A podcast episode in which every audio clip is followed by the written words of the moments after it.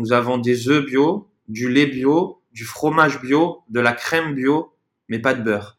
On a envisagé en faire fabriquer, Ouais, on a ouais. envisagé, on est allé voir des, des ranchos, enfin des fermiers, voilà. Mais au final, déjà, le, le goût euh, C'est dur, c'est est dur, c'est dur. très fort Du coup, ben, on se passe de croissant et de pain au chocolat à la boulangerie aujourd'hui. On ne fait pas de pâte feuilletée. et on utilise de l'huile de coco.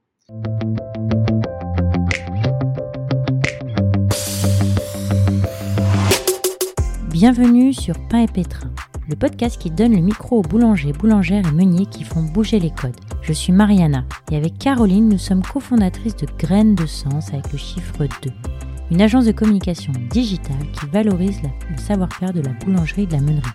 Avec Pain et Pétrin, le podcast, nous vous proposons de nous intéresser ensemble à la filière farine et pain, celle qui nous nourrit depuis des siècles. Nous vous emmenons à la rencontre des artisans et des acteurs de cette filière avec la volonté de vous faire découvrir des personnalités authentiques, des parcours ainsi que des approches qui font la beauté et la renommée de la boulangerie-pâtisserie.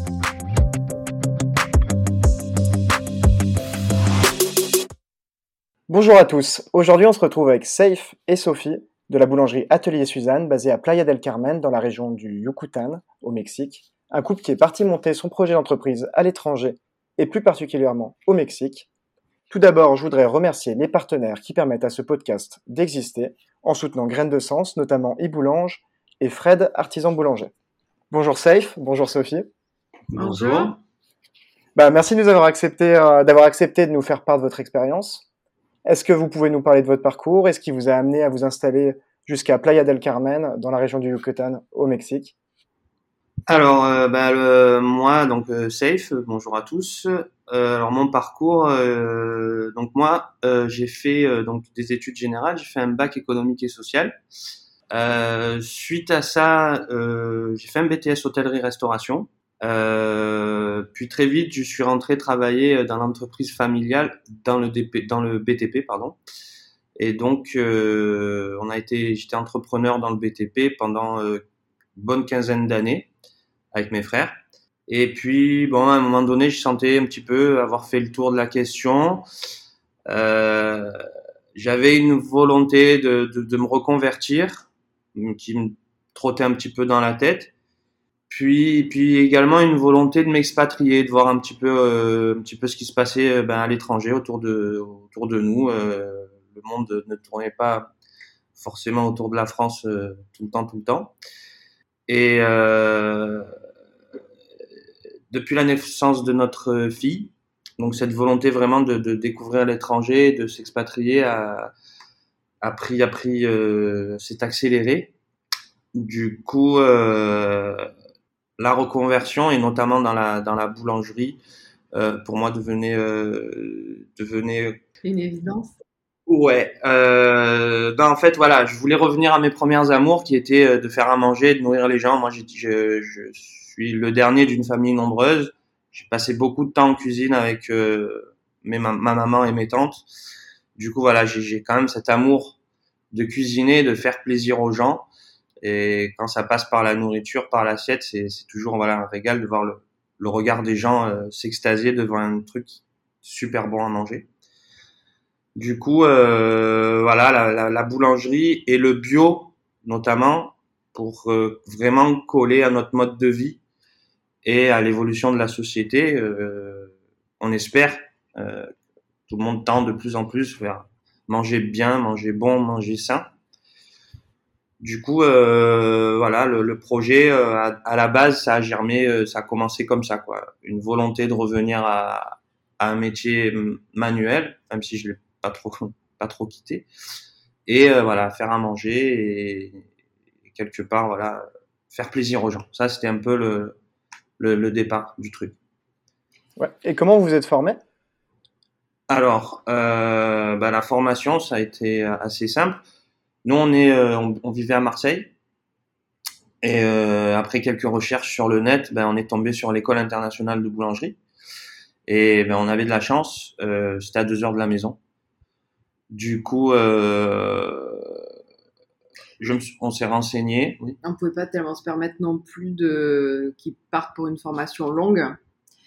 Euh, donc c'est lui qui a fait les recherches et a trouvé cette formation qui est incroyablement dense. Euh, ouais, c'est un condensé. C'est quatre mois, hein, mais tout compris. Mais bon, vous sortez, voilà, vous sortez avec un sacré bagage. C'est super bien fait. C'est une super école. Euh, il vous donne tout ce qu'il faut, tous les outils pour euh, bah, pour être artisan boulanger bio euh, et non pas que boulanger. On apprend, oui, à faire le métier, mais on apprend à gérer à gérer une entreprise, à gérer une entreprise en boulangerie. Donc ça, c'est, ça a été vraiment un truc. on a de la chance sur ça. Et moi, je voulais vraiment un diplôme. Je voulais pas juste une formation qualifiante. Non, je voulais un diplôme. Je voulais euh, être pris au sérieux quelque part. Euh, quand vous adressez aux gens euh, à bah, l'étranger, à l'étranger ou sur même en France hein, d'ailleurs, c'est toujours bien de dire qu'on est diplômé dans ce qu'on fait. Euh, donc euh, il y en a pas beaucoup d'écoles diplômantes euh, dans le monde. Je crois qu'il y en a que deux en, en, bio, en boulangerie bio. Et donc nous on a cette chance-là avec le IDB euh, de l'avoir à deux heures à la maison. Quoi. Le IDB, c'est l'école internationale de boulangerie, c'est ça? Voilà, c'est ça. Monté par Thomas Teffry Chaumelan. Exactement, exactement. D'accord. Et vous, Sophie, vous aviez poursuivi le projet, vous l'avez un peu poussé? Ouais, je l'ai accompagné. moi, je suis pas du tout euh, dans les métiers de bouche. J'ai une formation de styliste modéliste. Euh, donc, j'ai eu ma marque de bijoux euh, euh haute fantaisie Dora l'Orphin pendant dix ans. Et, hum, et, quand il m'a exprimé son désir de reconversion, bah, bien évidemment, je l'ai accompagné, d'autant plus que c'était un projet familial puisqu'on parlait d'expatriation. Et lorsqu'on a commencé au début où on s'est mis ensemble à voyager, euh, euh, à l'étranger, on se disait que c'était une évidence, si on devait monter un projet un jour ensemble à l'étranger, de faire quelque chose dans l'alimentation, euh, dans les métiers de bouche, puisque bah, ça marche toujours. Et quoi de mieux que le pain, puisque tout le monde en mange, et puis ça fait partie de notre, notre patrimoine, notre culture. Donc oui, on a, je l'ai accompagné dans ce projet, je l'ai poussé, puis j'ai décidé de mettre mon activité en pause pour euh, pour me consacrer euh, pleinement euh, à l'évolution d'Atelier Suzanne. Donc moi, je suis plus réseaux sociaux, communication. Cette année, j'ai un peu plus mis la main à la pâte, puisque bon, on va l'expliquer, j'imagine, dans les prochaines minutes, mais la pandémie nous a, a, complètement bousculé nos plans. Euh, donc il a fallu euh, tout revoir, euh, tout réorganiser et s'éloigner du business plan qu'on avait prévu, hein, parce que les choses ne se passent jamais comme prévu, mais à ce point-là, on pensait pas. Mais oui, en tout cas, pour le moment, euh, euh voilà, c'est avec grand plaisir que je mets de côté la, la, création, parce que c'en est une autre, et puis, et puis qu'on a besoin d'être une super équipe pour avancer. Superbe. Et niveau date, ça donne quoi? Vous choisissez de faire la reconversion quand? Vous allez euh, passer votre diplôme en quelle année? Alors en gros, euh, déjà ça commence bien avant. Ça commence euh, 2010-2011. On est au Brésil et voilà, on se rend compte, comme l'a expliqué Sophie, que ben, l'alimentaire, on est français, l'alimentaire français, voilà, les restaurants, les boulangeries françaises à l'étranger, notamment donc euh, à ce moment-là au Brésil, on s'est dit voilà, un jour on doit faire un truc, c'est ça ça tient le haut du pavé. De suite, vous êtes français, euh, vous êtes gourmet, hein, ils appellent ça ici. Donc vous êtes, c'est là, c'est classieux. euh, puis après, on a découvert, grâce à des amis québécois, on a découvert donc le Mexique et, et Playa del Carmen. Et là, c'était devenu évident. Euh, voilà. La boulange à l'étranger, c'est ça qu'il faut faire. Donc là, on était 2013-2014. La formation, je la trouve euh, en 2016 euh, et je m'inscris pour la session de donc de août 2018 euh, parce que bon bah c'est c'est une très bonne formation, une très bonne école, mais comme toutes les bonnes choses ça ça a un coût. Donc euh, il fallait bah, mettre un peu d'argent de côté pour s'inscrire. Donc c'est pour ça que voilà, entre le moment et voilà il y, y, avait à l'époque il y avait que deux sessions par an donc c'était 20, 20, 20, 20 stagiaires par an, quoi. Mhm. Donc euh, voilà, t'as as vite passé ton tour, quoi, hein, quelque part. Puis c'est des gens qui viennent du monde entier. Il n'y a pas que des Français. Euh, moi, dans ma session, il y a eu un Sud-Africain, il y a une portugaise, euh, voilà, il y a des gens qui viennent, il y a eu des japonaises, il y a des gens qui viennent du monde entier dans cette formation, dans cette école. Donc, je rappelle à l'école internationale de boulangerie pour cette formation-là bien spécifique. Donc, et euh, donc on s'inscrit en 2018 pour la, on démarre la, la formation en août 2018. Je suis diplômé euh, au mois de novembre, fin novembre, début, juste avant Noël, quoi. Euh, puis pendant ce temps-là, nous, donc entre 2015, 2016, entre 2016, parce que bah, notre, notre fille était déjà née, donc on est allé bah, chaque année passer plusieurs mois ici à Playa del Carmen pour étudier le marché, étudier la concurrence, euh, étudier la ville, la vie dans la ville, les quartiers, parce que encore une fois, c'était un projet familial, donc il fallait qu'on trouve le bon quartier où s'installer déjà pour vivre. On s'est mis en condition.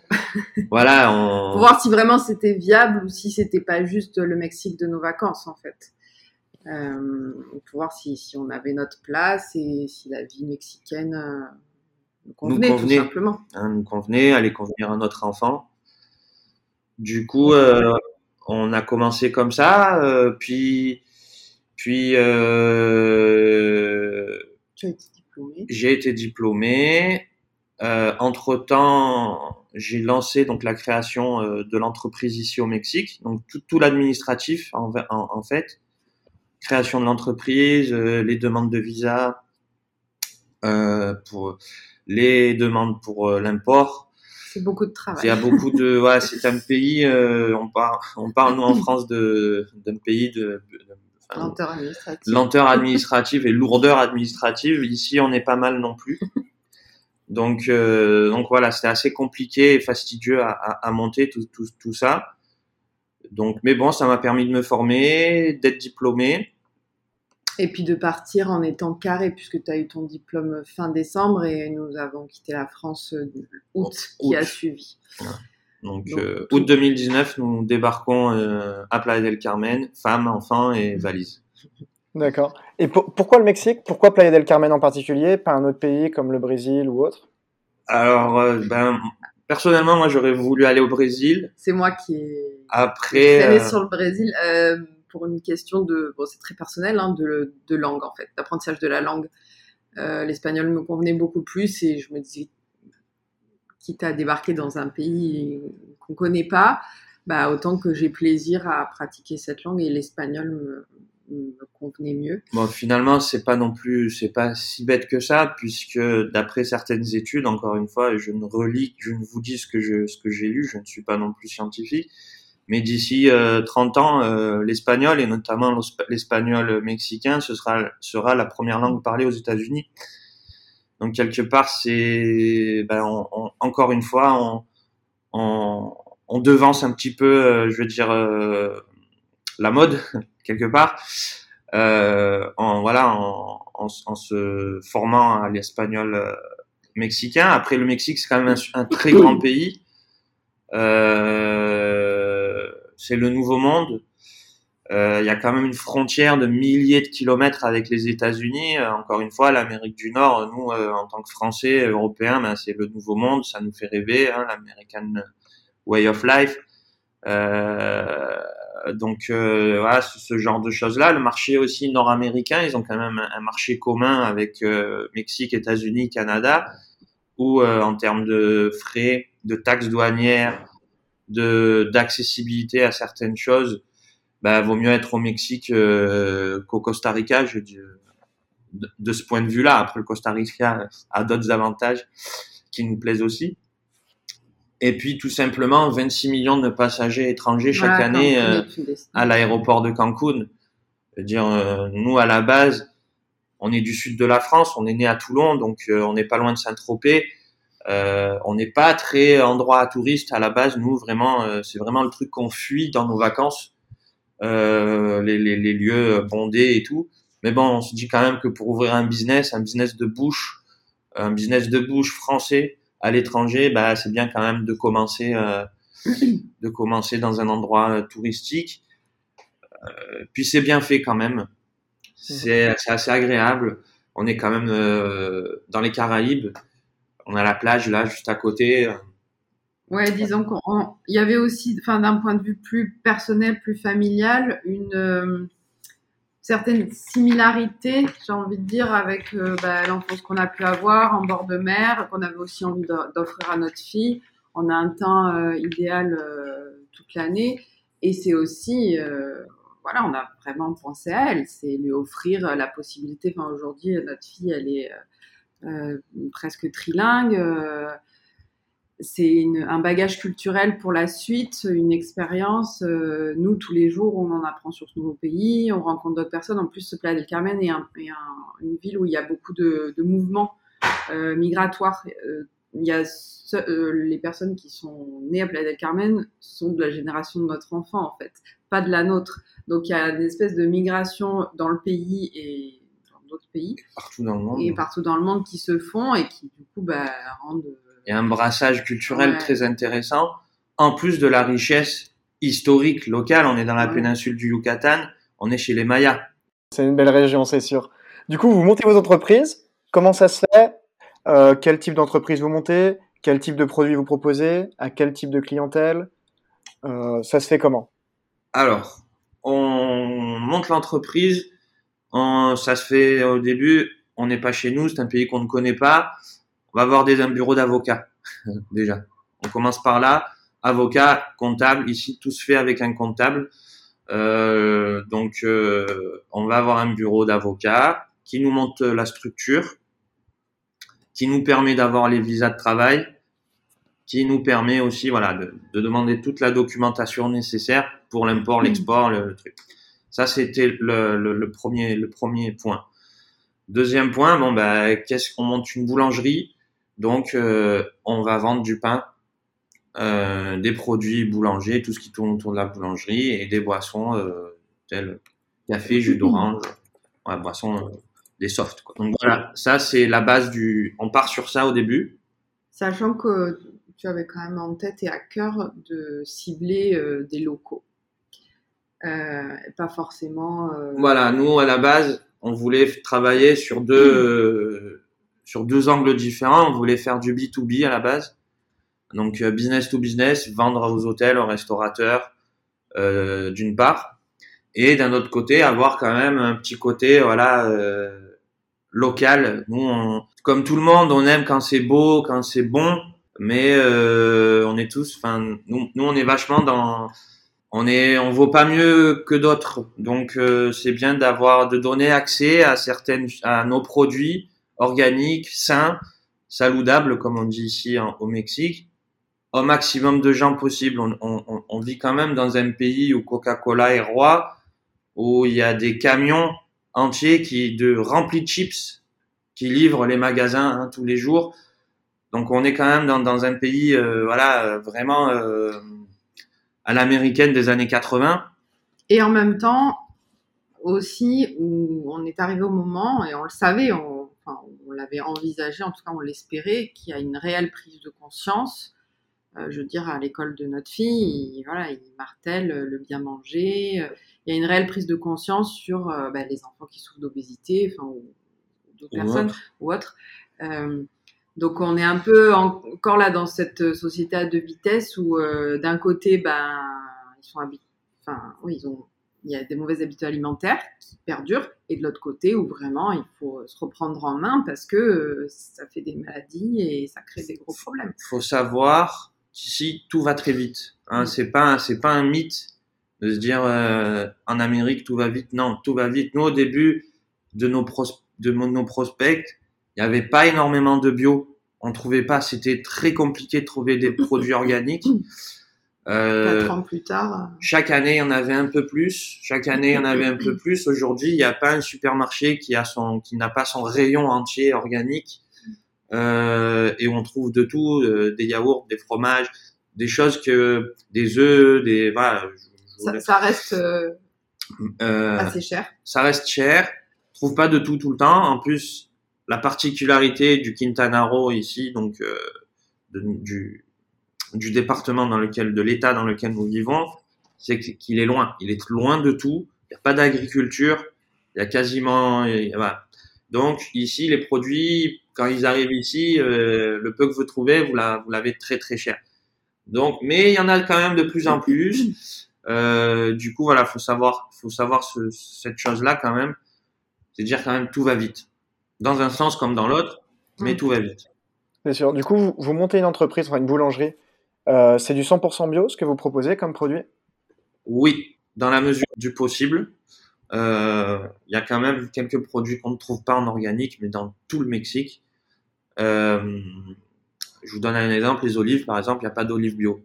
Nous, on est du sud de la France, la moitié de nos produits, il y a des olives ou de l'huile d'olive dedans. Donc, on a quand même des olives de Kalamata, qui pour nous sont quand même les meilleures olives pour manger.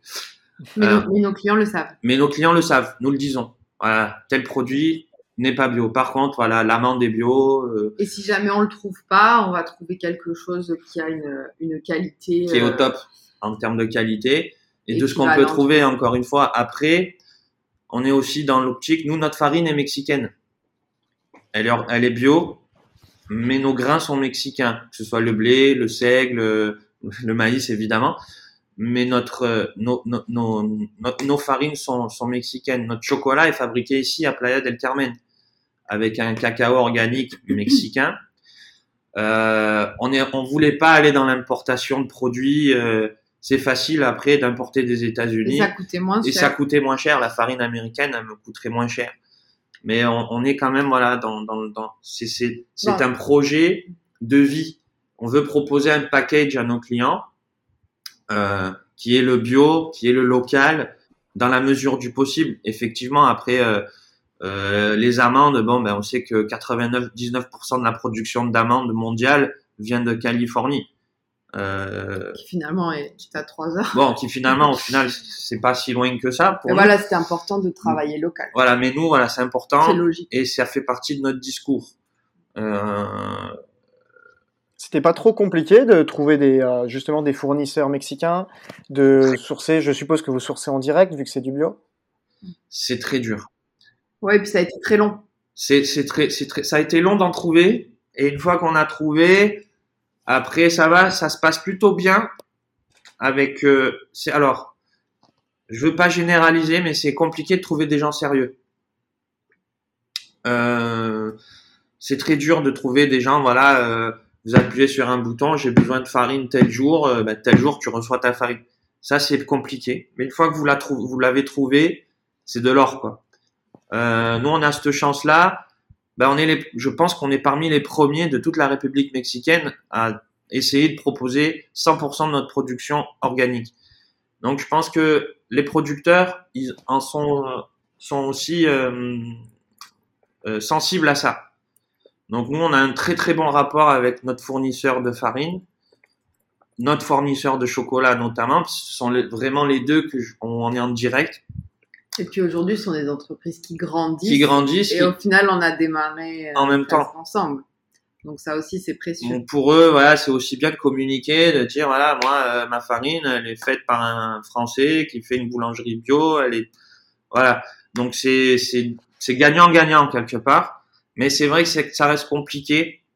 Aujourd'hui, par exemple, euh, nous avons des œufs bio, du lait bio, du fromage bio, de la crème bio, mais pas de beurre.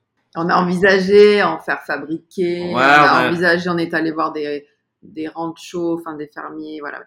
Mais au final, déjà, le, le goût. Euh, c'est dur, c'est dur, c'est dur. Très fort. Du coup, ben, on se passe de croissant et de pain au chocolat à la boulangerie aujourd'hui. On ne fait pas de pâte feuilletée. Et on utilise de l'huile de coco. Donc, on utilise beaucoup d'huile de coco, ce qui fait que quelque part, un mal pour un bien, ben, on a quand même, ça nous permet de proposer des produits véganes quelque part, des fois. Du coup, ça nous augmente, ben, ça nous enlève une corde à, l'arc, mais ça nous en rajoute une autre. Il faut savoir s'adapter. Je pense que le maître mot dans ce pays, c'est rebondir. Il faut savoir rebondir. Il faut s'adapter. Euh, vous avez beau travailler avec euh, donc les, nous, notre farine, elle est fabriquée, elle est mexicaine, mais euh, le moulin est loin. Donc c'est euh, un, un comment s'appelle un, genre de le FedEx national qui livre notre farine. Ça a beau être une très grosse entreprise, bah, des fois, elle livre deux jours en retard. Et nous, on, travaille quand même à flux tendu. parce que pour plusieurs raisons et notamment ben, pour le climat. Ici, euh, on peut pas se permettre de stocker notre farine 3 à 4 semaines, euh, sinon elle se fait bouffer quoi, elle se fait, elle se fait manger, euh, elle se fait manger littéralement. Hein, euh, on est quand même. Ouais, pour les insectes, l'humidité. euh, Parce qu'en termes de climat, c'est c'est une région qui est très humide? Oui, Très humide, oui. ça dépend, ça dépend des saisons. On a une saison plus sèche que. Voilà, là on est en saison de pluie depuis mai, hein. mai, euh, mai novembre c'est la saison des pluies et des ouragans notamment. Du coup oui c'est très humide, c'est moins pour moi pour moi c'est moins humide que l'Asie par exemple quand même. Euh, Mais euh, c'est aussi une, une région où euh, les températures peuvent différer de plusieurs degrés D'un jour sur l'autre. jour sur l'autre. hein, vous pouvez perdre 10 degrés euh, entre aujourd'hui et demain et reprendre 15 degrés le jour d'après. Ça c'est assez compliqué. en Après termes de travail. en termes de travail. Après, toute l'année, on, on oscille entre euh, 20 et 30 degrés quand même en temps normal. avec une moyenne de 25 26. D'accord. Et niveau organisation, euh, que ce soit la production, la vente, vous organisez comment? Comment vous faites justement euh, face à ces aléas climatiques-là? Parce que je suppose qu'une fermentation, quand vous prenez 15 ou 20 degrés entre le matin et l'après-midi, c'est super Alors, compliqué? Ça, c'est mon travail. Ça, c'est selfie. Euh, on essuie les plâtres. Euh, donc l'année dernière, effectivement, euh, j'ai j'ai ramé. Hein, ça a été très très difficile. Mais euh, on s'adapte, on s'adapte, on travaille en fermentation contrôlée. Euh, Donc du coup, on passe par le frigo euh, la nuit et le matin on cuit. Là où aujourd'hui le climat, donc l'humidité et la, chaleur jouent, ça va être oui sur les, les temps de fermentation avant de passer au frigo. Ça va être sur mes levains surtout. Mes levains bah, fermentent beaucoup plus vite que qu'en France par exemple. Donc, euh, mais après, ben je m'adapte quoi. hein. J'ai fait euh, quelques fois, euh, beaucoup de fois euh, des ratés, mais voilà, on s'adapte et tous les jours on note. Alors, il faut noter, il faut écrire. Voilà, et on joue sur l'hydratation, tout simplement de, notre, de nos pâtes. L'hydratation et ben, temps de fermentation. Dire ma baguette, au lieu de fermenter deux heures, ben, avant de passer au frais, va fermenter une heure et demie, par exemple. Puis les temps de pousse aussi. Ouais, c'est ça. Et vous parlez d'hydratation, mais du coup, il faut un pain plus sec, un pain plus humide, ça dépend de la saison. Ça dépend du jour. c'est même pas de la saison, ça dépend du jour. D'un jour sur l'autre, euh, je vais mettre 10% d'eau en moins, par exemple. Ah oui, c'est impressionnant. Voilà, c'est très impressionnant. Mais euh, ça, euh, vous le savez après avec le temps. Euh, après, voilà, encore une fois, moi je suis officiellement boulanger depuis fin 2018, donc moi aussi j'apprends. Euh, Mais c'est vrai que cette année, quand même, on est arrivé à avoir une régularité dans les baguettes, par exemple, euh, qu'il n'y avait pas l'an dernier. L'an dernier, c'est voilà. pas qu'elles étaient pas bonnes, c'est qu'il y a des fois, c'était un peu plus fermenté. trop fermenté, et puis quand c'est trop fermenté, ben ça, ça pousse, Mais ça, ça explose pas au four. Donc, tu as vous faites un petit peu des pains plats, quoi. Euh, mes pains de campagne, voilà, j'arrive à avoir une certaine régularité. C'est rare. Après, aujourd'hui, je suis plus réactif aussi. Euh, quand une journée, je fais une fournée qui est pas super, le jour d'après, je, je dirais que je vais, je vais rectifier. Je vais pas essayer de bah, chercher euh, comme l'an dernier. Y avait des fois sur une semaine, euh, dix jours, j'arrivais pas à trouver le problème, quoi. Là aujourd'hui, oui, effectivement, comme je vous dis, j'apprends également moi-même. J'apprends sur moi, j'apprends sur le, le pays. Hein. Donc du coup, bon, c'est un peu plus facile avec un an de recul maintenant. Du coup, voilà, on fait comme ça, on travaille vraiment au jour le jour, quoi. Donc tous les jours, on note euh, la production du jour, euh, donc comment on l'a faite, hein, effectivement, donc le- les taux d'hydratation euh, d'un jour sur l'autre, et puis on adapte, on adapte, on adapte, on, on- mais on est quand même moins tributaire de la météo que ce que je pensais. Je veux dire, j'arrive à sortir euh, des pains euh, d'une bonne qualité, même très bonne qualité, même si aujourd'hui j'ai perdu euh, 10 degrés euh, par rapport à hier. Je, je, je trouve. Je trouve. Après, je travaille quand même dans un mon atelier est fermé, climatisé. Ouais, pour avoir une constance. Pour euh, voilà, sinon je, sinon oui là c'est c'est pas possible. Sinon c'est pas possible. Très clairement c'est pas possible. Déjà avec le, le, le climat, la, climatisation, on a quand même des variations assez importantes. Alors j'imagine sans clim c'est impossible. D'accord. Au niveau du personnel, est-ce que vous appuyez sur, euh, sur une équipe que vous avez recrutée, peut-être pour la vente? Notre, notre équipe se résume à nous deux. C'était prévu. C'était prévu à la base. Et ce qu'il faut savoir, peut-être remettre dans le contexte, nous sommes arrivés six mois avant le début de la pandémie. Euh, le, le four Le- est, le- est arrivé ouais. euh, la veille du confinement qui a été le même qu'en France, à la même date. Donc mars. fin mars, euh, fin mars, mon four arrive, même le lendemain confinement. Donc euh, après avoir été bloqué euh, par les gilets jaunes et les dockers, voilà, c'était, euh, ça a été les gilets jaunes, c'était décembre hein, 2019. Les dockers au Havre bloquent le, donc le port, donc mon four est resté hacké pendant plus d'un mois. Il arrive enfin ici fin mars. Hop, les frontières ferment. Le technicien pour monter le four ne peut pas venir monter le four. bloqué dans un autre pays. Donc moi, je monte mon four tout seul. En fait, au bout d'un mois de confinement, euh, passé à la maison, euh, il me dit euh, écoute, je, je je peux pas attendre hein, que cette situation se débloque. Il faut que je tente de le faire. de le faire. Et donc, il est parti Donc, à la boulangerie, donc bah, rideau fermé, parce qu'on n'avait pas le droit de sortir. hein. Ouais, c'était vraiment confinement, confinement. Donc, je sortais le matin, j'allais à la boulangerie, euh, j'ai vidé les caisses du four, donc c'était deux grosses caisses énormes. Euh, et puis je travaillais seul puisque ben pandémie, euh, on connaissait pas trop non plus nous cette maladie, euh, on n'avait pas tellement puis, on connaissait d'informations, personne, surtout. On connaissait pas beaucoup beaucoup de monde non plus, donc euh, gens je- de je n'avais pas confiance moi à- même à tra- bah, après c'est impossible de travailler avec un masque euh, euh, sous 40 degrés je vous le dis tout de suite. Donc je n'avais pas confiance moi à me appeler euh, telle ou telle personne pour venir m'aider du coup ben d'avril à juillet de fin avril à juillet j'ai monté mon four tout seul pour vous donner un petit exemple rien que de, de vider les caisses du four j'ai marché 15 km dans la boulangerie. Ah oui, Voilà. Donc euh, Ah, c'était un four. démentiel. Ouais ouais, il y avait quatre caissons. Euh, euh, bah après c'était du Lego, donc ça va. Je suis pas très, je suis pas très. Pas l'esprit mathématique. voilà, je. c'est- du Lego, c'était tout prémonté, surtout la partie électrique était déjà préfaite. J'étais branché quand même en direct avec l'usine. Euh, donc, grâce encore une fois à l'école internationale de boulangerie, on a eu accès à un panel de fournisseurs. Et donc, euh, l'usine qui m'a fabriqué mon four sur mesure, euh, je- donc euh, MAP, euh, MAP Four à Valence, dans la Drôme. Euh, mon, j'étais branché en direct avec eux et puis voilà, ils- là où j'étais bloqué, ils me débloquaient. J'ai envoyé soutenu, des hein. photos, c'est bon, c'est bon, ouais, ça paraît bien, ok, super, j'avance, j'avance comme ça. Bon, après, quand même, le four, je l'ai monté, démonté au moins deux, trois fois pour arriver à la version finale, hein, parce que C'est bon, sûr, bah, après, euh, on fait par expérimentation. Et euh, c'est superbe. Après, vous avez euh, bah, du coup lancé la boulangerie. Vous oui. êtes content de- du lancement? Il y a des super retours? Que- Comment ça se passe? Quel type de clientèle vous avez? Vous arrivez à toucher le local? C'est surtout des touristes? Qu'est-ce qui se passe? Alors, le lancement, ça s'est bien passé, mais on était quand même en plein milieu de la pandémie, donc il fallait euh, une personne qui entre. On avait la moitié du de l'entrée qui était fermée quand même.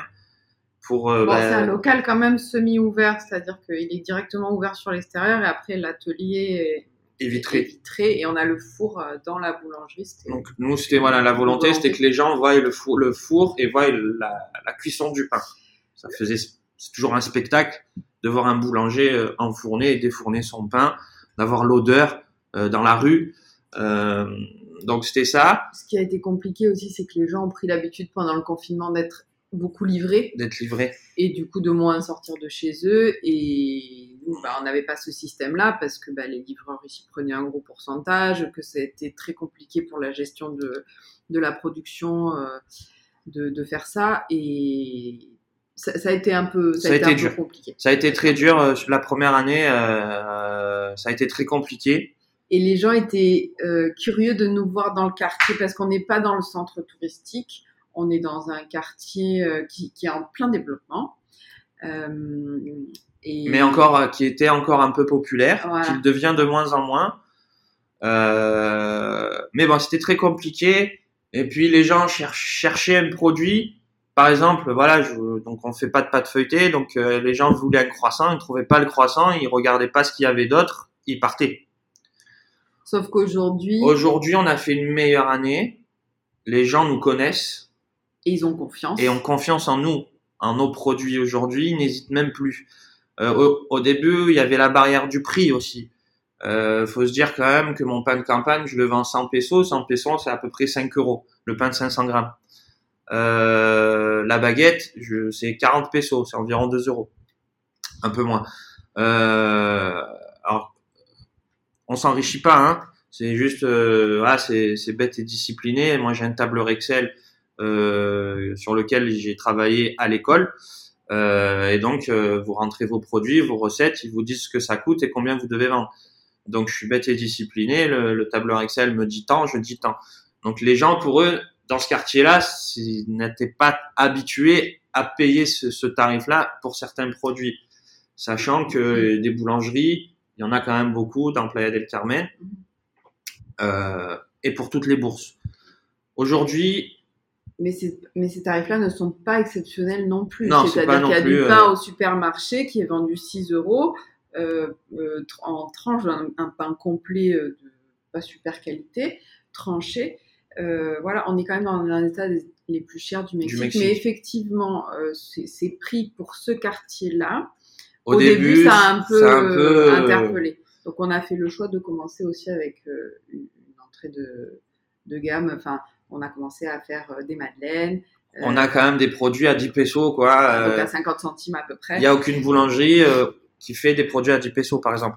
aujourd'hui. D'accord, ouais, il y avait une vraie volonté de toucher la clientèle locale en leur proposant des produits accessibles pour les attirer. C'est quand même 90% de notre clientèle sont, est mexicaine. C'est ça. D'accord, bah, eux Toute l'année en fait. Et euh, mexicaine, et voilà, et locale mexicaine de Playa del Carmen. C'est et vous proposez des produits français, mais aussi des produits mexicains? Ou c'est surtout du français En C'est termes de recettes? C'est surtout du français. On a fait des associations. On fait des associations. Par exemple, euh, avec euh, le, le piment, on a fait, Safe a créé une, une, une boule de baguette euh, avec à l'intérieur euh, du piment d'ici et du fromage d'ici. Donc ça, ils adorent. qui Et- explose à la cuisson et qui fait comme un Ouais, volcan. comme un volcan. Et donc, euh, quand on sait le nombre de volcans qu'il y a au Mexique, voilà, ça fait toujours des, des petits rappels, euh, un, petit, un petit truc sympa. Ça plaît. Euh, après, on fait des recettes. Euh, C'est des recettes familiales aussi. Familiales. Le- la, la boulangerie porte le nom de ma grand-mère qui adorait cuisiner. On... L'expatriation a fait que tout ça est un peu ressorti de son côté comme du mien et donc on a eu, enfin, finalement, moi je me suis mis à faire des quiches lorraines, lui à cuisiner des recettes de sa maman. Euh, et quand on explique, de toute façon les gens le voient, on travaille en famille, notre petite fille est souvent dans la boulangerie. Euh, tout ça est une, une transmission de génération en génération. Et ça, les gens, surtout les. Mexicains, ils sont hyper touchés par ça parce que bah, c'est leur manière de vivre aussi en fait. Et comment euh, vous communiquez avec eux pour leur expliquer ça? Parce que nous, on vous a contacté via Instagram, et du coup, on sait que vous utilisez cette plateforme-là. Est-ce que ça marche beaucoup avec votre clientèle locale? Est-ce qu'aussi vous leur expliquez quand ils viennent en magasin? Comment vous, vous communiquez Oui, Bien sûr, on, on leur dit à chaque fois qu'on a les réseaux sociaux. Euh, pour les locaux, pour nos, ceux du quartier, c'est en passant euh, effectivement euh, devant. Euh, ce qui nous a beaucoup aidé dans notre développement aussi, c'est qu'on a commencé à faire des marchés, des marchés bio. Donc ça, ils produisaient et moi j'allais vendre. Ça nous a amené une autre clientèle euh, plus haut de gamme, on va dire plus international. plus aussi. international aussi. Euh, voilà, donc c'est des marchés qui se trouvent à 20 minutes environ de la boulangerie, euh, euh, notamment un là en ce moment que je fais deux fois par semaine et, et, et c'est des gens qui me disent mais on trouve pas de bon pain euh, ici et du coup qui, qui bah, viennent deux fois par semaine au marché prendre leur pain. Il y, a, il y a une régularité et, et oui on communique On, on communique voilà, en, en les direct. réseaux. Euh, beaucoup, beaucoup, beaucoup. Alors, quand on, on, on communique en direct, c'est vraiment pour expliquer hein, le pourquoi, la démarche. Ça les étonne beaucoup, beaucoup, beaucoup, beaucoup. Mais qu'est-ce que vous faites là? Mais pourquoi? Il faut savoir quelque chose, c'est qu'il est très rare pour un investisseur étranger au Mexique de travailler dans son business.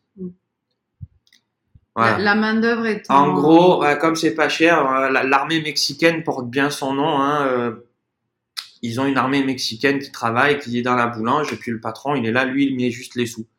Euh, donc pour eux déjà, mais vous travaillez. Oui, on travaille. Oui, je suis venu pour travailler. Je ne suis pas venu pour pour pour me, excusez-moi le terme, pour me dorer la pilule. Euh, je suis venu pour travailler. Pour après, on leur explique pourquoi nous sommes là, pour offrir un avenir, euh, ouvrir le champ des possibles à notre fille. Nous avons déjà la, la chance d'être français, donc ça c'est acquis. Nous sommes français. Et puis, ben, on veut lui offrir un, d'autres choses, voir pour qu'elle puisse choisir. Et puis on s'est dit ici c'est bien, euh, voilà, le, même discours qu'on vous a tenu au début. Et puis les gens sont très sensibles à ça.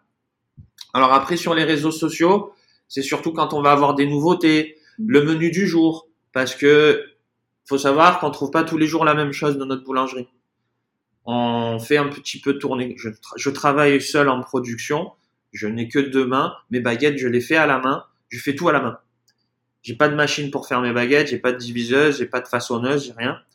Du coup, comme je ne peux pas sortir toute, toute ma produit, enfin tout ce dont on est capable tous les jours, ben on fait tourner, on fait tourner les formes, on fait tourner les saveurs, on fait tourner euh, euh, un petit peu de tout, euh, des couleurs aussi, hein, parce qu'ils aiment bien c'est. Euh, Et puis on, on, fonctionne aussi pas mal par commande.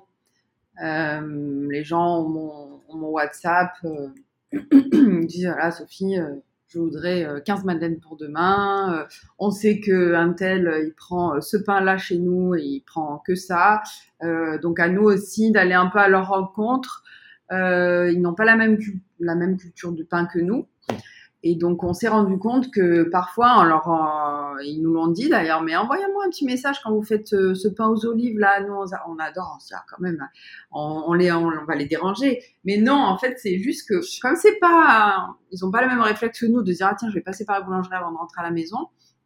Au final, ça ne dérange pas du tout, faut les solliciter. Il faut pas hésiter à les solliciter, à les solliciter. Et ça, ça nous a apporté finalement une vraie régularité dans les commandes et la production. Parce que comment un Mexicain, ça consomme du pain? Parce que nous, on a, on a, tendance à en acheter tous les jours. Voilà. Alors, le Mexicain mange de la tortilla. Mange de la tortilla tous les jours. Ça, c'est une, c'est voilà, notre baguette. les galettes de maïs. Et eh ben, les galettes de maïs, plates là, euh, pour faire les tacos ou, ou, ou autre. Ça, c'est leur pain de base. Après, il faut savoir que pour eux, une madeleine, c'est un pain. La baguette, c'est un pain. Euh, la brioche, c'est un pain. En fait, tout ce qui contient de la farine, c'est du pain. La brioche se dit pan dulce, par exemple. Donc c'est faut, faut comprendre. Donc ça, nous au début, on a mis un peu du temps à, à comment dire à, à comprendre comment fonctionnaient les gens parce que encore aujourd'hui, il y a des gens qui cherchent du pain vegan dans notre boulangerie. Je leur dis et puis nous, on, donc c'est là où on, on, continue quelque part avec euh, beaucoup d'humilité à à éduquer. Attention, quand je dis éduquer, c'est expliquer. Dire, ah, nous, nous sommes français. Pour nous, français, le pain, c'est un mélange d'eau, de farine et d'un peu de sel. Donc, c'est la baguette, c'est le pain de campagne. Ça, c'est du pain. Donc, ça, c'est du pain. Et c'est vegan. Donc, il y a pas de, parce que la plupart des pains, voilà, il y a du lait, euh, du beurre, du sucre. N'importe quel pain mexicain à la base, ils ont le bolillo, qui est un une espèce de petit pain rond qui mangent aussi en, souvent en sandwich, mais c'est pas vegan. Par exemple, un pain de campagne chez eux va leur durer 4 euh, jours. Nous, à une table euh, chez nous, euh, si on est trois, ça va partir. Ils, ils, le mangent avec plus de parcimonie, je dirais. Après, on a quand mais même la baguette quand même une clientèle locale allemande. Mhm. Un peu, il y a pas mal d'Allemands qui viennent nous acheter du pain, donc notamment du pain de campagne, du pain de seigle qui eux ah sont réguliers. Des Canadiens aussi sont, sont quand même assez réguliers et mangent un peu en quantité plus de pain. Si jamais vous aviez un conseil à donner à quelqu'un qui veut s'installer à l'étranger, potentiellement au Mexique ou ailleurs, pour euh, ouvrir sa boulangerie, ça serait lequel? Quelque chose que vous avez, vous saviez peut-être pas forcément avant de venir au Mexique, avant de vous installer vous? Alors, euh, très franchement, euh, je veux pas, je veux pas paraître euh, comment dire, j'en oublie mon français, prétentieux. Mais nous, personnellement, on a vraiment bien, bien bossé notre truc. Euh, on a bien, vraiment bien préparé notre, notre projet. Euh, on est venu, comme on vous a dit, à plusieurs. Il faut, il faut connaître le marché, il faut connaître le pays. Ça, c'est, c'est la base. euh, avant toute chose, il faut venir vraiment voir si la vie vous plaît, si euh, le, le, marché est assez grand, si les produits, euh, vous allez pouvoir les trouver. Ça, c'est la, la, première chose. Quoi. Il faut vraiment bien, bien, bien préparer son, son Je pense qu'il y a des personnes projet. qui sont plus kamikazes, mais nous, on avait besoin, étant donné qu'on avait un enfant aussi, de, de, de se sécuriser et de d'essayer de penser à, à, tout ce qui pourrait. Euh, voilà. Après, arriver. sécuriser son, son investissement. Moi, c'est le, le, conseil, euh, c'est sécuriser son investissement. Donc, c'est toujours passer par des cabinets d'avocats, des trucs. Il faut que ce soit vraiment carré.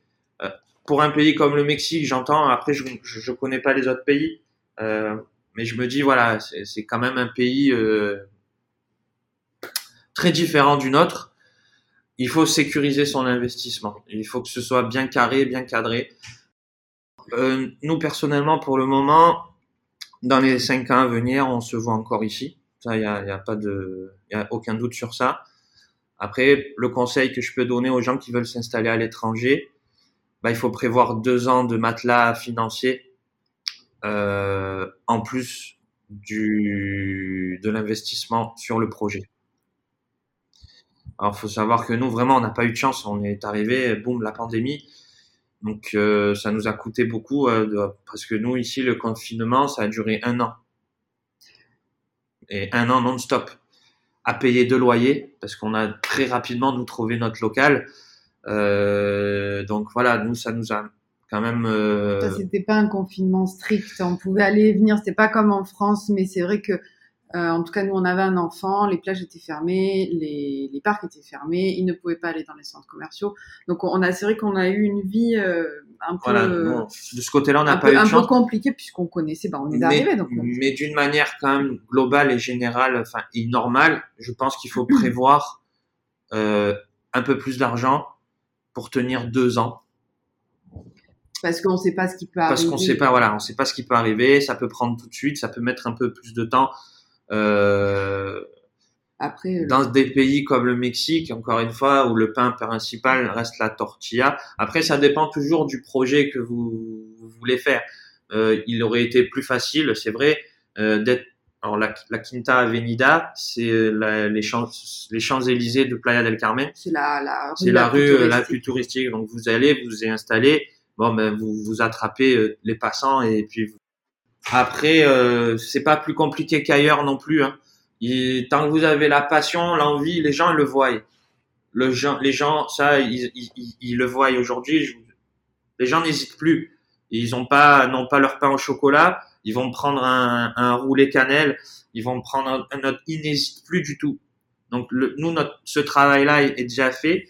Donc ça, c'est important. Pourquoi? Bah Parce qu'on fait du bon boulot et régulièrement je veux dire, au, au Mexique, euh, vous pouvez tomber sur euh, une boulangerie. Oui, la régularité. Est voilà, bien. vous allez tous les jours dans la même boulangerie, vous allez, vous n'allez jamais manger le même croissant. Des fois, il sera très bon, des fois, il sera très pas bon. Euh, beaucoup moins bon, en tout cas. Euh, mais voilà, nous, c'est ce qui nous a frappé en tant que, que client à la base, euh, touriste au Mexique, c'était qu'il n'y a aucune régularité. Donc ça, c'est très important d'avoir de la régularité dans la qualité. Nous, on se moque pas de nos clients, on leur dit, ils le voient. Moi, dans mon pain aux olives, il y a 100 grammes d'olives euh, dans un pain de 500 grammes. Donc, je me moque pas d'eux. Hein, je, on, on, on, est là, on, on ça coûte, c'est vrai, ça a un coût, mais ce n'est pas cher. Ça a un coût, mais ce n'est pas cher. Ouais, je sais pas comment vous, vous, vous comprenez. Non, non, mais pas, tout, pas, pas cher dans, dans, le terme le prix de vente?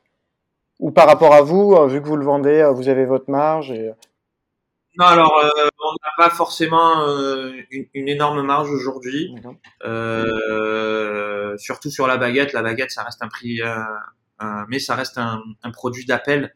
Bien déjà qu'on ne fait pas de croissant, si en plus on ne faisait pas de baguette, là c'est un peu compliqué de dire qu'on est boulanger français. Surtout que les Mexicains mangent énormément, énormément de baguettes pendant les fêtes de Noël. Ça, ça a été ça a été une grande découverte pour nous. euh, la première année, on s'est fait surprendre. On, on s'est fait surprendre, pas. on savait pas vraiment. Il le mangeait avec une, une cuisse, euh, enfin de la viande. Avec de la viande cuisinée au four. Au four. Et on s'est fait euh, complètement déborder. Là, cette année, on avait mieux prévu le coup, mais la première année, euh, c'est le seul moment de l'année où vraiment, genre, ils viennent ils prennent 4, 6 baguettes. Euh, comme sinon, on allait faire un repas chez nos parents. ah non, c'est super intéressant. Et eh ben, j'aurais une dernière question, on la pose à tous nos invités. Est-ce que vous avez quelqu'un qui vous inspire ou vous souhaitez mettre en avant dans le monde de la boulangerie? Bah, très sincèrement, moi, à part Thomas, euh, Thomas Teffry Chambellan. Ah voilà, oui, Thomas, moi, je, je, je, le trouve exceptionnel, cet homme-là.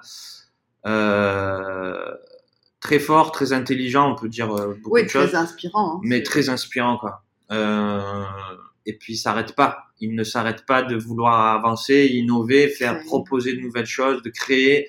Moi, pour moi, ça a été la rencontre de ma vie de boulanger, en tout cas jusqu'à présent, c'est cet homme-là, oui, c'est Thomas Teffry-Chambellan, euh, directeur de l'école internationale de boulangerie à Noyer-sur-Jabron. Superbe. Et eh ben, merci beaucoup. C'était un superbe épisode. Moi, ça m'a beaucoup intéressé.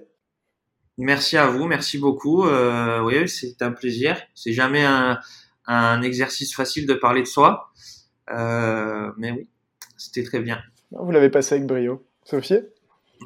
Merci. Ouais, oui, merci de nous avoir laissé la chance de nous exprimer. Puis, euh, je pense que hum, ça va être aussi un, tremplin pour nous quand on va communiquer sur le podcast.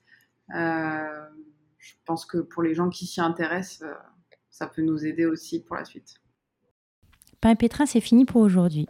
On vous remercie pour votre écoute et si on vous manque déjà, n'hésitez pas à nous rejoindre sur notre réseau social Instagram graine avec un S le chiffre de sens ou sur notre site internet grainesdesens.fr.